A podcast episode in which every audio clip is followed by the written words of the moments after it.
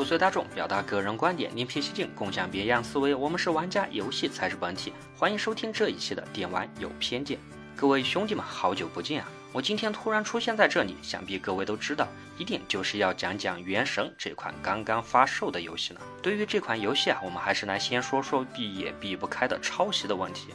我之前在录制其他节目的时候，也是只要但凡说到一点点游戏有关抄袭的地方，这马上就会挑出各种各样的迷卫兵来报道，甚至呼朋唤友，在我的评论下面进行开喷。那么现在也开服了，我就问你们一句。你确定这款游戏一点都没有抄袭吗？其实这抄袭也就抄袭了吧，毕竟一些优秀的游戏啊，它自有其优秀之处，我拿来用用，其实也没有啥的。也就是说，这像就像了吧，我们大大方方的承认有何不好？我们慢慢的做出自己的特色，这也行啊。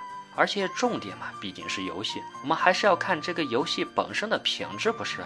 那么我们下面就来顺着这个思路去分析一波《原神》这一款游戏。首先，我们来说一些优秀的地方。这对萝卜喜之男来说，排到第一的就是《原神》里的一些角色啊，是真的可爱。虽然我就抽到了年关和砂糖这两个角色，没有抽到我最想要的克勤和那个中二的公主。不过这并不影响我喜欢这款游戏，因为这基本上每个角色都有它独到的特色，而且都确实是非常的可爱，想让人去拥有它。另外的话，这款游戏它的美工也是真的厉害，听说在制作团队之中啊，它的美工有几百人之多，这几百人做了几年。这最后出来的效果啊，也是显而易见的。这到处都流露的一种清新的风格啊，总体来说还是很养眼的。而在各个时间段的不同的景色下的风味啊，也值得回味。整体的风格给萝卜喜之男就两个字：干净。所以整体来说还是很舒适的。另外的话，探索地图也算是做得有模有样。我们抛开之后我要讲的遍地捡垃圾的问题啊，至少从荒野之息它发扬光大的这个 A B C 的吸引法来说啊，还算是学到了一点苗头。也就是说，在这视线所及之处啊，是同时要有 A B C 三个不同吸引力的东西来吸引玩家去不断的探索这个世界。而萝卜喜之男在玩的时候啊，我基本上就在任何的一个方位这么就远望的过去，也都会有可以探索的要素。另外的话，这款游戏它所站在巨人肩膀上的音乐也是恰如其分，毕竟有荒野之息在前面背书，所以这款游戏不管你是在城里、在探索的途中，还是在战斗的途中，那突然响起来的音乐都是非常符合当下的背景环境的，而且并不会喧宾夺主，也非常的耐听。另外的话，这款游戏在战斗上也创新的加入了很多元素融合的这个玩法，这总体的效果其实还是蛮有趣的。好了，你看我开篇就说了那么多的优点，会不会有人突然就跳出来说我是在洗地呢？那么下面我们就来认真的吐槽一下这款游戏。首先从剧情上就有很大的问题，这个原神的游戏它的剧情啊，真的是有点过于的幼稚和中二了，甚至还不能跳过。你这什么都非要是主角不行的设计啊！这天选之人就是主角，主角就有光环的这种设计啊！这开篇扑面而来的这种气息，真的是有点老掉牙了。这什么全世界就只有你可以去进化这个龙之泪啊？什么骑士团长放着多年的战友不信，非要去信任一个这刚出现在自己面前，连身世都不愿意告诉你的主角？还有因为可以谈神之情，所以说这温迪就是神了嘛？这些中二和幼稚的地方可以说比比皆是，真的是有点影响体验。另外的话，就不得不说米哈游在制作这款游戏的经验上暴露出来的问题。毕竟米哈游啊，它并没有什么制作开放世界的一个经验，所以说在做这款游戏的时候，很多地方都是有一些明显的错误的。比如萝卜喜之郎，我在逛骑士图书馆的时候啊，这逛一次，我突然就发现我背包里多了几十本书，这每一本打开都是大量的文字信息。而这一次出现一本，我还能慢慢的看；你一次给我几十本，我只能说简直是疯了。另外的话，在个别情况下，这个大地图的探索可以说完全就没有任何的提示，尤其是对一些没有玩过《荒野之息》这样游戏的一些玩家和兄弟们来说啊，可以说简直就是两眼一抹黑。就比如萝卜喜之男在开服的之前啊，看一个主播玩，这对一个有经验的玩家一看啊，这宝箱旁边有几个没有点燃的火炬，这个解法嘛，显而易见嘛。然而对于那个主播呢，他愣是转了大半天才反应过来。罗伯喜之男后来回味这个情节啊，这并不是说这 UP 主有多傻，而也许是我们作为玩家已经有很多太多习以为常的操作，而这些在其他玩家看来啊，却并没有得到很好的引导。另外的话，还有一些奇怪的视角调整，比如说你拿鼠标操作，这左右调整还是比较舒适的。但是如果你要上下的调整，就非常的别扭。尤其是这款游戏，你向上飞或者落地的时候啊，这个视角啊又会强行的进行上下的移动，我又非要用鼠标进行回调，这真的是非常的让人烦躁。而这些问题都跟技术无关，这纯粹就是制作游戏的时候经验不足所导致的。当然呢，以上的这些问题都远远的不能让《原神》得到如今如此低的分数。这究其原因啊，是因为这《原神》中有一个很明显的短板。我说木桶效应，相信各位玩家就清楚了吧？而这个木桶效应的罪魁祸首啊，我想就是这个定位的问题呢，还是两个定位都出现了问题。这第一个问题啊，就是这到底是个探索为主的开放世界游戏，还是一个以抽卡为主的养成类的游戏？而另外一个问题啊，是这到底是一个手游还是一个端游？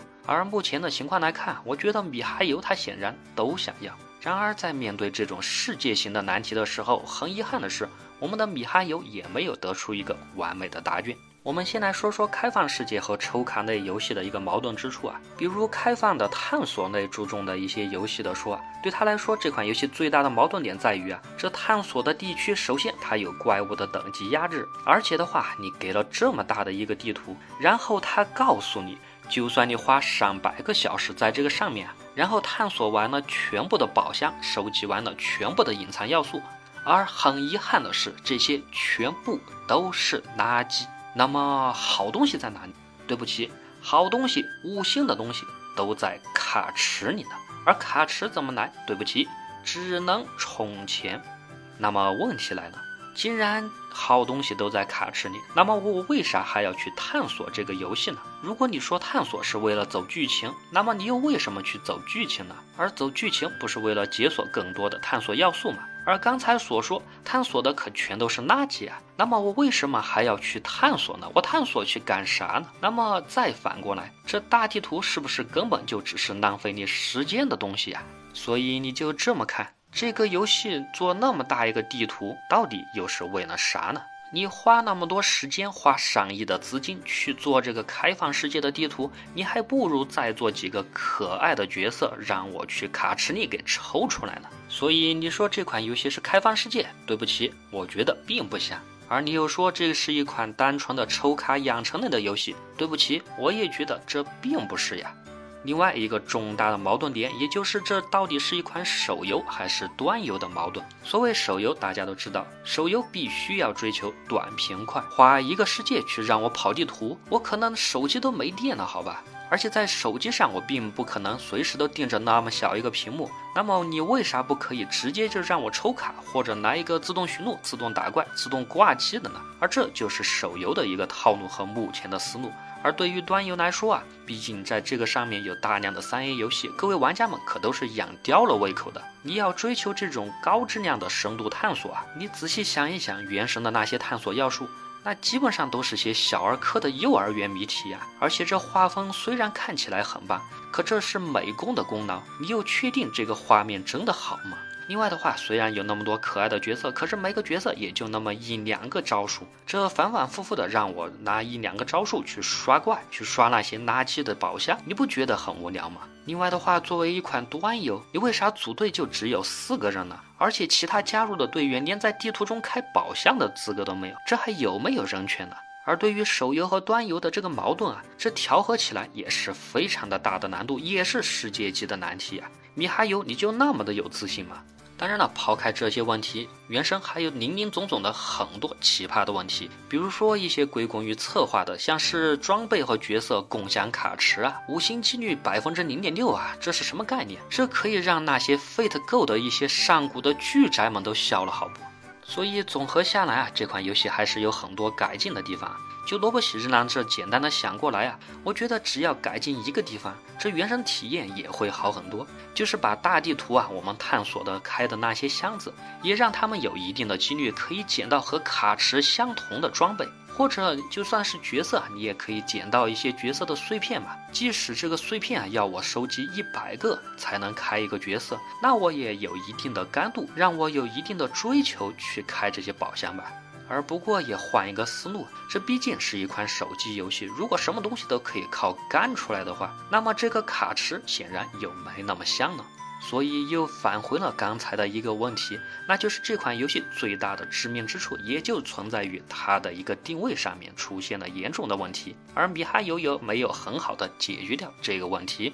不过在此，我们也要感谢米哈游，毕竟是他花了那么大的价钱和精力制作出了这款原神的游戏，从而带给了玩家们更多的思考。而玩了这款游戏，有了我们自己的思考，有了我们的自己的见解，也许这款游戏也就得到了它所应当得到的一些价值吧。另外，我们也希望米哈游可以将这些问题尽快的解决掉，让这款游戏啊更加的优秀。虽然目前现在就可以肯定啊，在到时候手机客户端上市的时候啊，这款游戏的评分应该会有所的回升。不过，这款游戏开服时候的黑历史啊，将会永远的成为一个抹之不去的话题。而在作为玩家的角度啊，这显然也不是我们想看到的。去嘲笑一款游戏非常的容易，但是我们作为一个老玩家，作为一个真正的玩家，何不在心里希望任何的一款游戏可以做得非常好，让我们沉浸其中呢？于是，在这里，萝卜喜之男公正的说一句：“原神，我希望你越走越好吧。”好了，这一期的电玩有偏见就到这里，我们下期见。